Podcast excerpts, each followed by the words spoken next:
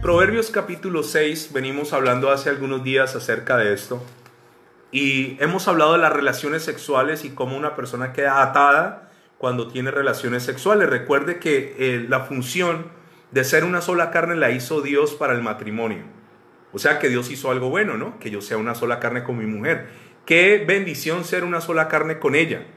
Tenemos un mismo sentir, nos comunicamos, tenemos, eh, ella me cuida, yo lo cuido, yo soy de ella, ella es mía, etc es una relación ahí bastante eh, positiva, es muy buena cuando somos una sola carne.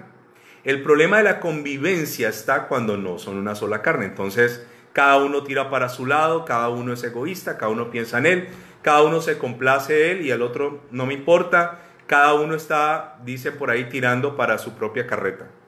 Entonces, Dios estableció esa unión, que ya la vimos, no me voy a devolver, y en la Biblia, en tres pasajes mínimo, dice que el hombre dejará a su padre y a su madre y se unirá a su mujer y serán una sola carne. Pero también en 1 Corintios habla de la fornicación y dice que el que se acuesta con una ramera se hace una carne con ella, son una sola carne. Entonces, la relación sexual tiene un poder no solo de unir dos cuerpos, sino de unir dos almas. Y como venimos hablando de las almas y venimos hablando de la salvación, venimos en un proceso de sanidad del alma. Hace días atrás vimos el tema de la depresión, vimos el suicidio, hemos visto la amargura, hemos visto una cantidad de cosas que impiden que el alma sea salva. Hemos visto la fragmentación del alma y hoy vamos a continuar viendo cómo una persona puede quedar atrapada en una relación sexual con una mujer que la Biblia la llama la mujer extraña, la ramera, la mujer ajena. Es una mujer peligrosa. Es una mujer que captura a los hombres. Es una mujer que su propósito malévolo es hacer caer al hombre de Dios. Pero, escúcheme, no estoy exonerando a los varones.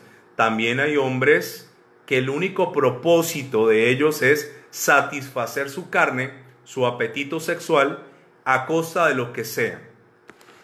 Creo yo que la gran mayoría de las consejerías tienen mucho que ver con decepciones amorosas. Y a mí personalmente me da mucha tristeza cuando un jovencito, una jovencita está sintiéndose mal porque su aparente novio la usó. O la persona a la que ella le abrió su corazón la usó. Sabe que esto es muy común y lastimosamente es común aún dentro de los cristianos. No debería ser así, pues ya que nosotros somos parte de un pueblo escogido por Dios, Dios a su pueblo no le permitía hacer lo que otras naciones hacían. Así que Dios a las otras naciones las juzga diferente como juzga a su pueblo. Y nosotros como pueblo de Dios no deberíamos estar haciendo esto.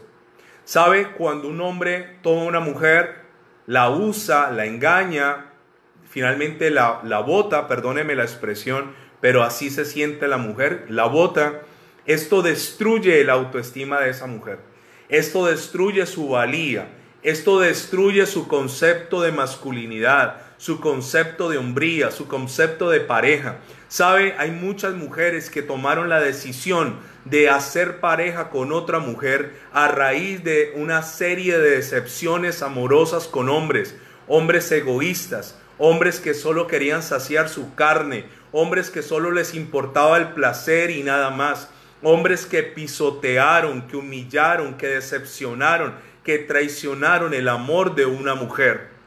Yo no lo estoy justificando, pero hay gran eh, mayoría de mujeres, un gran número de mujeres que no quiere saber nada del hombre porque desde que estaba niña comenzó a ver a su papá como una figura paterna, eh, castigadora, cruel, infiel, desleal, traicionero, su papá era simplemente un abusador, su papá era un aprovechado, su papá nunca estuvo, ¿sabe? Comenzó un resentimiento contra esa figura masculina, comenzó un resentimiento hacia el varón y después cuando fue adolescente se enamoró de un hombre y ese hombre jugó con ella, la pisoteó, la humilló, la avergonzó, le contó a sus compañeros, a sus amigos que había tenido intimidad con ella, se burlaron de ella y a, través de una serie de situaciones escabrosas, la mujer llega a una decisión y dice, no quiero saber nada de un hombre. Hay hombres que le han hecho muchísimo daño a una mujer. Y yo no sé si algún día Dios me permita hablar acerca de las maldiciones generacionales a través de lo que estamos haciendo en la iglesia en casa, pero te quiero decir que Dios es un Dios generacional. Dios de Abraham, Dios de Isaac, Dios de Jacob, lo saben los judíos, lo sabemos nosotros los que leemos la palabra del Señor. Dios no tendrá por inocente al malvado y visitará la, la, maldad de los padres sobre los hijos hasta la tercera y cuarta generación. Seguramente el mal, lo que tú le has causado a alguien, la vergüenza, la humillación, eh, el agravio que has hecho, si tú no te arrepientes y arrepentirse es dejarlo de hacer y es tratar de enmendar y reparar, tus hijos y los hijos de tus hijos seguramente podrán sufrir las consecuencias. Hay hombres que se burlan de su mujer en la cara. Sabe, yo no concibo una relación de pareja con celulares con clave. Celulares que mantienen con clave. Es, es más fácil ingresar a la NASA, es más fácil hackear la Casa Blanca que entrar a ese celular. Si la persona que convive contigo, la persona que es tu pareja, la persona que va a compartir contigo el resto de, de, su vida, tiene secretos contigo, tiene cosas ocultas, tiene cosas guardadas, tiene cosas misteriosas, tiene cosas que no quiere que tú descubras, yo te aconsejaría que lo pienses muy bien. Porque la relación de pareja se basa en un principio de qué? De confianza. En un, en un principio de credibilidad, de confiabilidad. Entonces yo tengo que esconder mi celular, ponerle claves y hacer una cantidad de triquiñuelas. Realmente no estoy preparado para hacer una sola carne. Ahora, en este orden de ideas hay mujeres que son malas y son perversas. Hay mujeres que son fracasadas emocionalmente, pero les gusta llevar al fracaso a otros hombres. Hay mujeres que son felices viendo al hombre casado, al hombre que tiene el hogar, al hombre que es bueno y son felices seduciéndolo, atrayéndolo hacia la desgracia. Escúcheme, si usted ha hecho esto, le voy a dar un consejo, arrepiéntase. Arrepiéntase. Eh, una de las cosas que siempre le decimos a los jóvenes cuando se van a casar es que la gente equivocadamente cree que cuando yo me caso se acabó la tentación. No, mi querido amigo, mi querida amiga. La tentación, podría yo decirle que incluso se incrementa. ¿Por qué razón?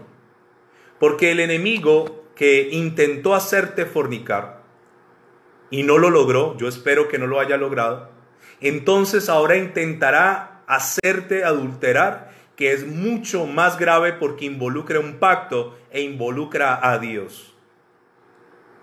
Sabe que cuando una pareja de novios tienen relaciones sexuales, ellos no han entendido que ellos tendrían que haber ejercido dominio propio.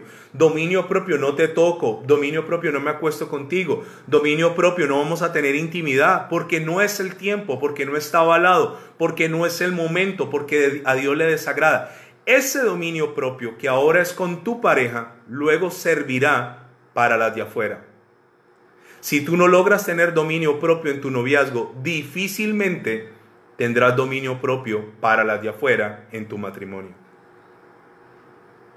¿Sabe? Yo recuerdo que cuando aprendí a manejar, cuando yo hice el curso en una academia de conducción, y lo más harto del curso de conducción es las horas teóricas pero yo me fui cual escuelero primíparo y me llevé mi cuaderno, yo apuntaba, yo participaba, yo era el alumno sapo.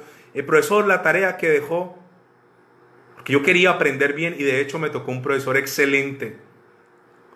Excelente, gracias a Dios en este momento no tengo, no tengo infracciones, gracias a un gran profesor que me enseñó muchas cosas y que estuve dispuesto a aprender. Pero le cuento una cosa, luego venían las, las horas prácticas, que son pocas. Te suben en un carro que tiene unos pedales que el, que va al lado también controla el carro y te hace creer que manejas y te, y te dice, no, sí, vas muy bien, y uno tiene un afán de manejar. Pero cuando tú vas a sacar la licencia, la licencia se, se te demora unos días hábiles para completar. Y sabe una cosa, yo recuerdo que en ese momento, con esos días hábiles, eh, yo veía el carro, el carro que tenía en ese momento, y yo sentía que ese carro me hablaba y me decía, manéjame. Vamos a dar una vuelta, nuestra primer vuelta juntos. Una vueltica y ya. Una vueltica en el barrio. Vamos hasta la autopista y cogemos la autopista y te devuelves rápido. Y había la tentación, estaban las llaves, estaba el carro, estaba el conocimiento, pero no estaba la licencia. Y sabe algo, yo dije, tengo muchas ganas de manejar, pero si saco el carro sin tener la licencia y por andar de buñuelo me estrello, causo un accidente, Dios no lo quiera, algo, algo trágico, y lo primero que me pidan su licencia, digo, no la tengo, el problema va a ser serio. Entonces llegué a una conclusión simple que uno no necesita ser muy inteligente para esta conclusión. ¿Y sabe cuál es? Llegué a esta conclusión. Si voy a manejar toda la vida con pase, con licencia, ¿Qué es esperar unos días hábiles comparado a manejar toda la vida en la legalidad? Y no arriesgarme unos días en la ilegalidad. Ahora yo le digo al soltero, el que se va a casar, si vas a estar con tu mujer íntimamente toda la vida, ¿qué es esperar unos meses o unos años si luego en la legalidad vas a poder estar con ella íntimamente? Piénsalo, no es tan fácil, tan difícil de entender. Y muchos jóvenes, no, es que nos amamos y es que, no, no, no, eso es cuento chino. Ahora, a mí me llama la atención Jacob. Jacob se enamora de, de Raquel y el suegro le dice, usted la quiere a ella porque para eso es el desposorio, el noviazgo, para conseguir la dote. Y le dice, ¿usted la quiere? Sí, ah, bueno, trabajeme siete años. Y a mí me parece fantástico, Jacob trabajó siete años por ella. Y por fin la iba a tener físicamente. Por fin iba a estar con ella y le meten a Lea, la hermana fea. Finalmente Jacob tiene que trabajar 14 años por el amor de su vida. Pero la Biblia dice un detalle que es maravilloso y hermoso. dice, y le parecieron como días porque la amaba. Si tu novio no es capaz de esperar unos meses o unos años, seguramente hay que cuestionar qué tipo de amor es el que profesa hacia ti. Proverbios capítulo 6, hablando de la mujer extraña, de esta mujer que hace tropezar a los hombres, de esta mujer seductora, de esta mujer alucinante, de esta mujer despampanante, de esta mujer exuberante, pero sobre todo de esta mujer que usa sus atributos para hacer caer al hombre, dice en el, en el versículo 24, para que te guarden de la mala mujer, de la blandura de la lengua, de la mujer extraña. Versículo 25. No codicies su hermosura en tu corazón, ni ella te prenda con sus ojos. ¿Sabe? Ese no te prenda con sus ojos es una mirada. Hay mujeres que miran y capturan. Hay mujeres que no necesitan decirte a ti que están deseosas pero su mirada, la forma como miran, están diciéndote estoy deseosa. Están diciéndote, te están mirando con ganas, te están mirando con hambre, te están mirando con codicia, te están mirando con deseo. Y la Biblia dice, no te enganches allí. Cuando tú encuentres a una mujer así, huye de esas mujeres que son coquetas con la mirada. Sabe, no te prenda con su mirada, también lo dice Cantar de los Cantares, un libro espectacular, erótico en la Biblia, que habla del amor de pareja, habla de unas cosas hermosísimas. Y Cantares capítulo 4, versículo 9 dice, prendiste mi corazón, hermana, esposa mía, has apresado mi corazón con uno de tus ojos. Las miradas tienen mucho poder. Dicen que si las miradas mataran, ¿no? Uno sabe cuando lo miran con odio. No sé cuántas veces a mí me han mirado con odio, o me han mirado con ternura, o me han mirado eh, la gente que se sonríe con los ojos, me han hecho sonrisas con los ojos, pero también me han mirado con hambre y creo que también a usted lo han mirado con hambre. Y cuando usted como hombre detecta a una mujer que su mirada no es una mirada correcta, hermano, corra, salga corriendo de allí. Sabe que los hombres también tienen un problema con su mirada. Hay hombres que desnudan a las mujeres con su mirada. Hay hombres que quieren ver más allá de lo que deberían de ver. Nosotros como hombres cristianos deberíamos sí o sí simplemente mirarle el rostro a las hermanas y ya, y se acabó. Pero la mirada recuerde que es lo primero que entra en el corazón y recuerde que el primer adulterio se produce o la primera fornicación se produce en el corazón. Ahora, versículo 26. Porque a causa de la mujer ramera el hombre es reducido a un bocado de pan. Y la mujer caza la preciosa alma del varón. Esto lo vimos ayer. Como ella se da a la función y a la tarea de cazar cazar, perseguir, insistir hasta lograrlo. Después dice el versículo 27, ¿tomará el hombre fuego en su seno sin que sus vestiduras ardan? ¿Qué está diciendo la Biblia? Yo tomo candela, fuego, eh, eh, leños encendidos, me los meto entre la ropa y no se quemará mi ropa. Es imposible. Y luego dice, ¿andará el hombre sobre brasas sin que sus pies se quemen? ¿Podrá una persona caminar sobre carbones encendidos sin que sus pies se quemen? Entonces le voy a decir qué quiere decir este pasaje, se lo voy a explicar. Es fácil. El que fornica y adultera se hace daño. Es imposible adulterar y fornicar sin hacerse daño. Es como si yo le dijese, camine por estos troncos incendiados y creer que al caminar por ellos no te vas a quemar. Te vas a quemar, corto y anulo. Vas a sentir dolor. Y la Biblia compara la fornicación, la inmoralidad, el adulterio con tomar carbones, leña y metértelo entre la ropa y quemarte. Tuvimos una noticia espantosa de un grupo de personas que fueron a un camión cisterna con combustible, a sacar combustible, y eso explotó y se quemaron y es una cosa horrenda y han muerto más eh, de los que habían muerto por causa de las quemaduras, a pesar de que están en tratamientos médicos. Porque una quemadura una cosa dolorosa. Es muy dolorosa la quemadura y durará mucho tiempo antes de que pueda sanar. Eso es lo que pasa cuando se fornica, cuando se adultera, cuando se cometen actos fuera del sexo que estableció el Señor. Ahora dice el versículo 29.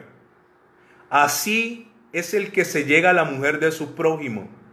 No quedará impune ninguno que la tocare. La palabra impune significa sin castigo. El que toma la mujer de su prójimo no quedará impune, no quedará sin castigo. Así ella te diga aquí nadie se ha dado cuenta, mi marido es muy bobo, mi marido no sospecha, eh, así no quedará impune aquel que tocare la mujer de su prójimo. Escúcheme. Escúcheme por favor, varón, no se meta con la mujer de su prójimo. Te acarreará dolor, te traerá desgracia, te traerá vergüenza, te traerá sufrimiento. No quedarás sin el pago. Hay una cantidad de gente sembrando mal, esperando cosechar bien. Sabe, yo veo gente que se lamenta hoy, gente que dice, ¿por qué me va mal? ¿Por qué esta pobreza? ¿Por qué las cosas no, no me salen bien? ¿Por qué me hicieron esto? ¿Por qué lo otro? Hermano, seguramente es la consecuencia de lo que sembraste en tu vida. Hay una cantidad de mujeres por ahí diciendo que su marido no las satisface, diciendo que su marido no las llena, diciendo que no son felices, diciendo que él es muy malo en la cama, diciendo una cantidad de cosas. Hermano, hermana, huya de eso. Ahora dice el versículo 29. Así que el que se llega a la mujer de su prójimo no quedará impune, ninguno que la tocare. 30. ¿No tienen en poco al ladrón que hurta para saciar su apetito cuando tiene hambre? Pero si es sorprendido pagará siete veces, entregará todo el haber de su casa. Había una ley que cuando al ladrón se lo cogía con las manos en la masa, tenía que volver siete veces e incluso todo su haber, todo lo que poseía. Usted va a pensar que no, seguramente, pero le voy a decir esto. Hay una profunda relación en la inmoralidad sexual y la pobreza. La hay. Una profunda relación. ¿Sabe? La inmoralidad te traerá ruina. La inmoralidad te traerá enfermedad, la inmoralidad te traerá vergüenza, la inmoralidad te hará desagradar a Dios y te cerrará puertas. Ahora, versículo 32. Dice, mas el que comete adulterio, esto es para nosotros los casados, mas el que comete adulterio es falto de entendimiento. ¿Qué dice la Biblia del que comete adulterio? Que es tonto. Dice, falto de entendimiento. El que comete adulterio es falto de entendimiento. Es falto de entendimiento, le falta. Es un tonto. Porque finalmente el adulterio te traerá más problemas de los que ya tenías. Ahora, si de pronto tú en tu hogar tienes un mal esposo que te humilla, que no te tiene en cuenta, que te avergüenza, que te es infiel, que tiene una cantidad de situaciones anormales, que te ultraja, te maltrata, hermana, si no hay otra salida, busca una separación, pero no adulteres. ¿Sabe qué pecado con las mujeres? Perdóneme lo que voy a decir, lo voy a decir con mucho respeto. Las mujeres, cuando descubren que su marido les ha sido infiel, ¿sabe qué hacen muchas? No todas. Ellas van y buscan al primer baboso que se les aparece y justo hay un baboso por ahí esperando la oportunidad. Hay tipos tan viles y tan bajos que andan cazando mujeres despechadas tan bajos que se aprovechan de que ella está vulnerable, de que ella está sola, de que ella está traicionada, de que ella está herida. ¿Y sabe qué hacen algunas mujeres? El marido pecó de adulterio y ellas van y creen que se van a vengar de él acostándose con otro. No, no hagas eso. Porque estarás a la par delante del Señor. No hagas eso. Hay mujeres que se dejan enredar y aparece el tipo justo. Es pero mandado desde el infierno el tipo. Aparece el, el, que supuestamente las va a consolar. No, él solo quiere tu cuerpo. Él no está interesado en consolarte, ni en sacarte adelante, ni en amarte, ni en dignificarte, ni en siquiera en aconsejarte. Él está detrás de tu cuerpo.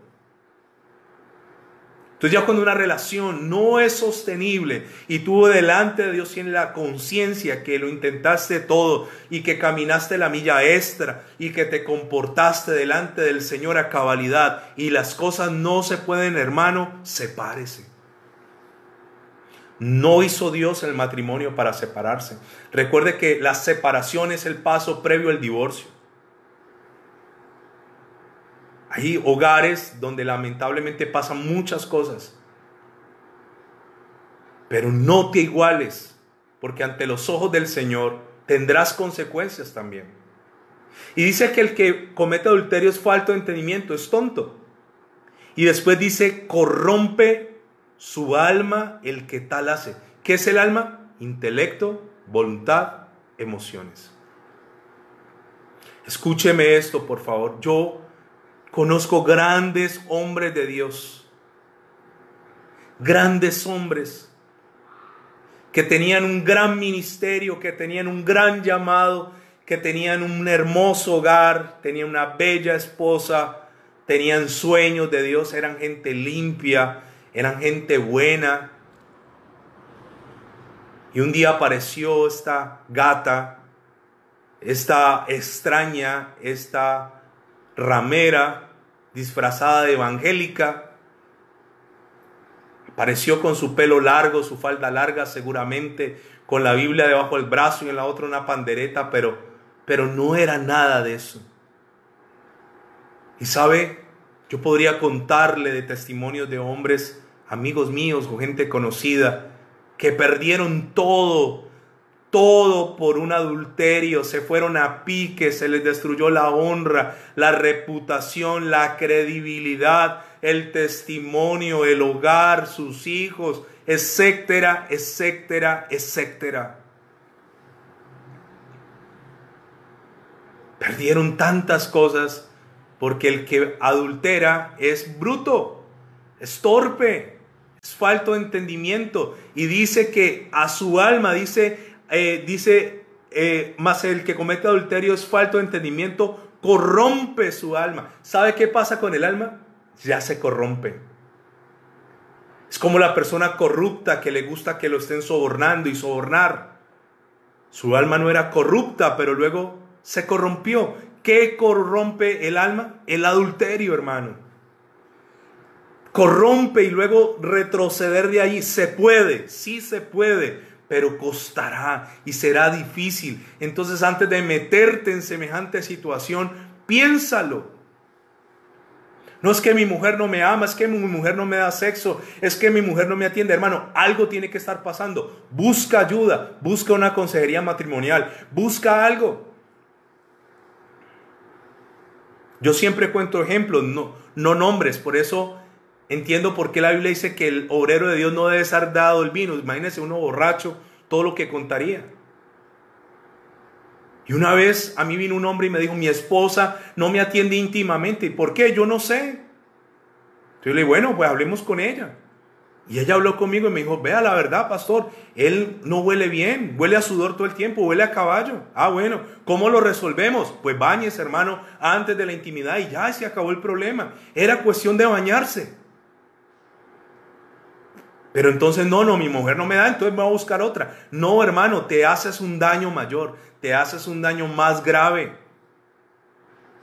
Ahora, ¿qué más dice que el que comete adulterio, qué pasa? 33.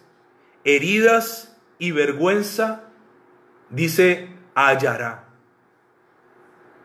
¿Qué trae el adulterio? ¿Qué trae? Heridas y vergüenza. Porque le quiero contar que Satanás, le voy a decir esto, Satanás tapa. Uh.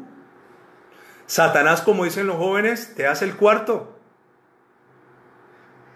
Pero Satanás luego, ¿qué hace? Destapa. Porque recuerda que en la Biblia al enemigo se le da varios nombres. El diablo, el acusador. El tentador. Satanás, el acusador. Belcebú, príncipe de las moscas, Lucifer, Lucero. Muchos nombres se le da a Satanás. Y sabe, él es el tentador, el diablo. Pero el mismo que tienta después de que estás untado hasta el cuello, es el mismo que acusa. Él es el acusador de los santos, entonces hace un doble papel, tienta y acusa. Él es el que te dice fresco, nadie se va a dar cuenta, hace las cosas bien, el ladrón no es el que roba, sino el que lo pillan. Váyase con ese cuento al infierno a ver cuántos hay allá con ese cuento. Entonces dice que el que fornica, adultera, hallará heridas y vergüenza. Vergüenza. Vergüenza de mirar a tus hijos, de mirar a tu mujer. Vergüenza de mirar a tu esposo, vergüenza de mirar a los que te rodean, vergonzoso. Y después dice el versículo 34, ahí dice ahí mismo el 33, y su afrenta nunca será, será borrada. ¿Qué es afrenta? Es un hecho o un insulto que ofende gravemente a una persona por atentar contra su dignidad, su honor y su credibilidad. Dice, su afrenta nunca será borrada. ¿Qué es afrenta? Hecho o insulto que ofende gravemente a una persona por atentar contra su dignidad, su honor o su credibilidad. Su afrenta nunca será borrada. ¿Qué significa esto? Que si usted, amigo, le puso los cachos a su mujer, se tendrá que aguantar toda la vida que su mujer le saque en cara eso. Así ella lo haya perdonado. Ay, mi amor, pero no me perdonaste. Claro que sí, hermano, pero esa es parte de la paga que tendrás que tener. Dice que su credibilidad se pierde. ¿Qué es la credibilidad? Es la firmeza en lo que yo digo, la convicción de lo que yo digo. No le creerán y con justa razón. Ah, es que mi mujer no me cree, hermano, le has puesto los cachos. Claro, ¿cómo te va a creer? Su afrenta nunca será borrada. Nunca será borrada. Y después dice allí, Ahora, cuando el marido se dé cuenta, porque los celos son el furor del hombre y no perdonará en el día de la venganza. No aceptará ningún rescate ni querrá perdonar aunque multipliques los dones. Mire, esto es una cosa loca, esto es una cadena de maldad. Lástima el tiempo, no sé si es que mi reloj está mal o qué. Pero le voy a decir esto, mire. Cuando usted piensa en todo lo malo que vendrá, por un momento, simplemente un momento de carne, un momento de placer. Peor aún, a veces a los tipos más alborotados, el momento es un momento chiquito. Y luego de un momento chiquito de placer, pequeño, vendrán días, meses y hasta años de humillación, de vergüenza, de heridas, de dolor, de sufrimiento, años pagando algo por nada. Por nada. Pero el punto está en que para no caer en adulterio, tengo que guardar mi corazón, mi alma, porque ahí es donde se adultera. Y le voy a decir, hay mucha gente adulterando en su corazón, adulterando, adulterando. No lo están haciendo físicamente, pero adulterar en el corazón es el paso previo para hacerlo físicamente. Si lo hay en el corazón, hay una gran probabilidad de volverlo a hacer físicamente o de hacerlo. Ahora, Permítame decirle algo más. Allí en Proverbios sigue el capítulo 7 y nos sigue hablando de este tema. Y dice el versículo 1, Hijo mío, guarda mis razones y atesora contigo mis mandamientos. Guarda mis mandamientos y vivirás. Y mi ley como las niñas de tus ojos, lígalos a tus dedos, escríbelos en la tabla de tu corazón Di a la sabiduría, tú eres mi hermana, y a la inteligencia llama parienta, para que te guarden de la mujer ajena y de la extraña que ablanda con sus palabras. ¿Sabe qué me guarda a mí de este tipo de mujer? La sabiduría y la inteligencia. Cuando yo soy inteligente, yo digo, ¿Vale la pena perder todo por nada? ¿Vale la pena perder semejante esposa que ha estado contigo en los buenos, en los malos, ha estado en, los gozosos, en los dolorosos, en las vacas flacas, en las gordas? ¿Vale la pena perder esta mujer por esta otra? ¿Por nada? ¿Cuánto vale la mujer ramera según la Biblia? Nada, un bocado de pan. Ahora, hay una gran diferencia entre una mujer ramera, una prostituta que va, que fue explotada, que fue metida en una red de tráfico de personas, que no tuvo otra oportunidad. Mire, nosotros le hemos predicado a prostitutas cualquier cantidad de veces. Ahí hay historias de dolor sin oportunidades, humilladas, violadas, etcétera. Cosas que uno dice, esta pobre señora no tenía otro destino sino este. Pero la Biblia no está hablando de esa ramera, la Biblia está hablando de la otra sinvergüenza de la otra que es una descarada, de la otra que lo hace por deporte. Y luego dice el versículo 6, porque mirando yo por la ventana de mi casa, por la celosía, por una reja, vi entre los simples, consideré entre los jóvenes a un joven falto de entendimiento. ¿A qué hombres casa la mujer extraña, la alborotadora, la ramera? a los simples, a los que no tienen entendimiento. O sea que los que caen en este tipo de pecados, no lo digo yo para que no se ofenda conmigo, lo dice la Biblia, son muy poco que inteligentes. Son muy básicos. Son básicos. Y dice, vi entre los simples, consideré entre los jóvenes a un joven falto de entendimiento. ¿Qué tenía el joven? ¿Sabiduría? No. ¿Qué me aconsejó el proverbio al comenzar? A, la sabiduría, llámala a, tu, a la inteligencia tu parienta y a la sabiduría átala en tu corazón. Eso es lo que te libra del adulterio. La sabiduría, la inteligencia. ¿Qué es inteligencia? Es la conectividad que tengo en mi cerebro, capacidad de unir esto con esto. Cuando un niño coge un, un tajalápiz, un sacapunta, y coge un lápiz y dice, esto es para esto, ah, es inteligente cuando conecta cosas. Cuando usted dice, está la adúltera, pero esto me lleva a esto, soy inteligente. No necesita conocer la Biblia. Y luego dice, vi entre los simples, consideré entre los jóvenes a un joven falto de entendimiento, el cual pasaba por la calle junto a la esquina e iba camino a la casa de ella. Él iba por ese rumbo, no a su casa. Y dice, a la tarde del día, cuando ya oscurecía, en la oscuridad y tinieblas de la noche. Versículo 10. Cuando he aquí, una mujer le sale al encuentro.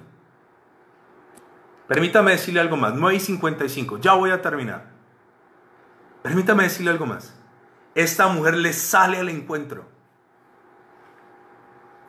Decimos acá es una buscona. Es la que va y busca. Es la que va y se ofrece. Es la que está todo el tiempo propiciando cosas. Eso es una mujer que sale al encuentro. Mire, a través de redes sociales, ¿cuántas mujeres andan ofreciéndose? ¿Cuántas? Y ahora con el confinamiento, pues que pelearon con su marido, se odian, se detestan, se quieren separar, entonces hay una, hay una promoción de fornicación y adulterio como nunca. ¿Qué tan inteligente eres como hombre? ¿Qué tan sabio eres como hombre para no caer ahí? Y dice que este muchacho que era simple y falto de entendimiento, le salió de repente esta mujer. Y dice, con atavío de ramera y astuta de corazón. ¿Cómo estaba vestida? Como una ramera. Eso lo vamos a seguir viendo. Como una ramera. ¿Sabe algo? Yo conozco al Señor hace veintipico de años y le voy a contar una cosa. Antes uno iba en la calle y uno decía, ay, esa es evangélica. ¿Evangélica por qué? Porque tenía el pelo largo y la falda larga y aquí con estos calores de Cali, ella así forrada, tapada el cuello. Uno decía, ay, evangélica. Y la falda larga y toda la cosa. Vivimos en una época moderna. Y nosotros no somos de esa línea, somos un poco más carismáticos. Pero uno ve hoy en día hermanas en Cristo. Con sus jeans totalmente apretados. O sea, no sé ni cómo se meten allí.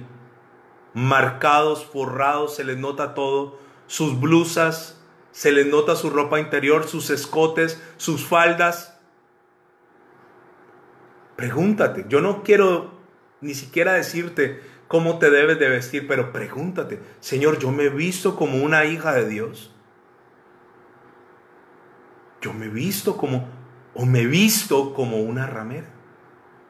¿Cómo se viste una ramera? ¿Con falda larga? ¿Con ropas holgadas o ceñidas? o transparentes o cortas. Y le salió al encuentro esta mujercita con esta característica física, pero también dice la Biblia, astuta de corazón. En una próxima oportunidad vamos a seguir. Dios, te doy gracias, te bendigo, te exalto. Ninguno de nosotros está libre de caer, ninguno. Señor, y yo siempre te he pedido a ti, líbrame. Yo no puedo decir, nunca lo haré, nunca, jamás. No, esa no ha sido mi oración, porque yo he visto a grandes caer. Yo prefiero decirte, Señor, líbrame de caer. Líbrame. No lo permitas. Aun si yo llegare a desearlo, ciérrame las puertas, ciérramelas. Daña cualquier plan, daña cualquier relación, daña cualquier contacto, cierra toda puerta, líbrame, por favor, de la tentación. Y dame sabiduría y dame inteligencia para no traer humillación, afrenta, vergüenza, heridas sobre mi vida y sobre la gente que me rodea. Yo debo reconocer que la presión sexual es fuerte, pero esta es la época que nos tocó vivir. Y la Biblia no solo se hizo antes de Cristo para ellos, y la Biblia no fue para los primeros cristianos, los del camino. La Biblia, la palabra de Dios se hizo para todos los tiempos y todas las edades, y tú sabías que nos tendríamos que vivir en medio de esta temporada y en medio de lo que se ve hoy en día en la calle y en medio de todo el libertinaje, la promiscuidad y toda la inmoralidad. Y sabes tú, Señor, en, tu infinito conocimiento, que nosotros podemos vencer. Pero la clave está que tú nos ayudes. Ayúdame, Señor. Y si hay alguien atrapado en el adulterio o atrapado en la fornicación, ayúdalo a salir. Saca su alma de la corrupción en la que está. Y dale sabiduría. Y dale entendimiento. Te lo pido en el nombre de Jesús. Amén. Y amén.